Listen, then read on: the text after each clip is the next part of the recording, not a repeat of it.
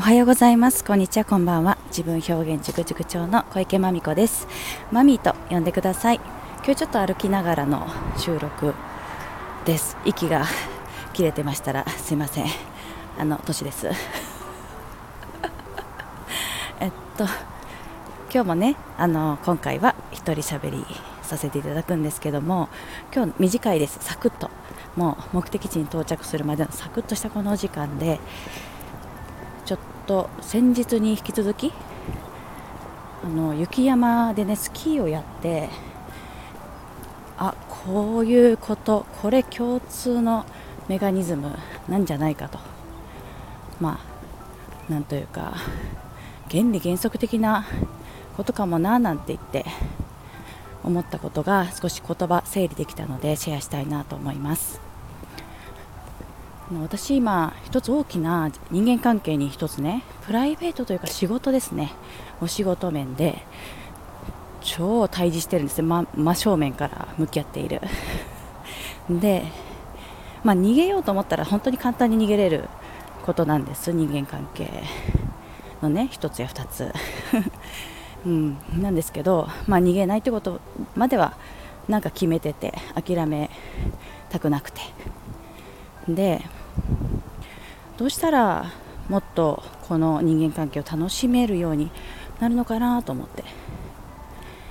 でそんな時ねスキーその雪山で私のどんくさい私がこのスキーを楽しむために和ってことをこうひらめいてそのように体を意識して使ったら本当に楽しめるようになったポイントが3つありまして、はい、1つは自分の足で雪を踏みしめるんだぞっていうことです。つまりこう自分で誰かに相談とかじゃなくてね自分で感じて自分で踏みしめていく雪を。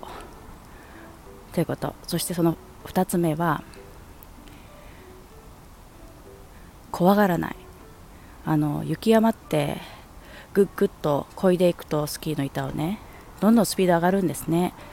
で怖がり始めるとそのスピードとかその雪に乗ってることを転ぶんです。足がふわっとすくわれたりして転ぶんです。でそう怖がらないです。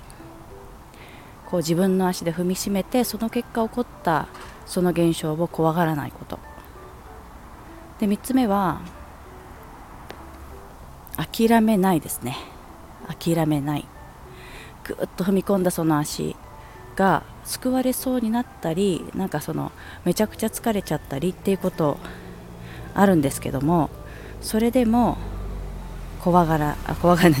諦めない。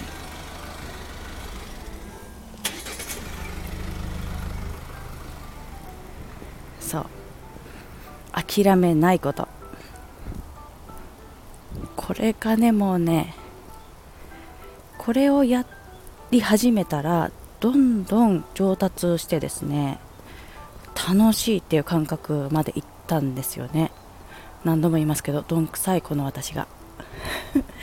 そういうことでこの3つのポイント雪から 学んだこのポイント。ちょっと私自分の人間関係にも当てはめてしばらくやってみたいななんて思います。親子関係でもそうかもしれない。こう人と向き合う時も同じかもしれない。そんな風に仮説を立ててやってみるのでもしよかったらご参考になさってください。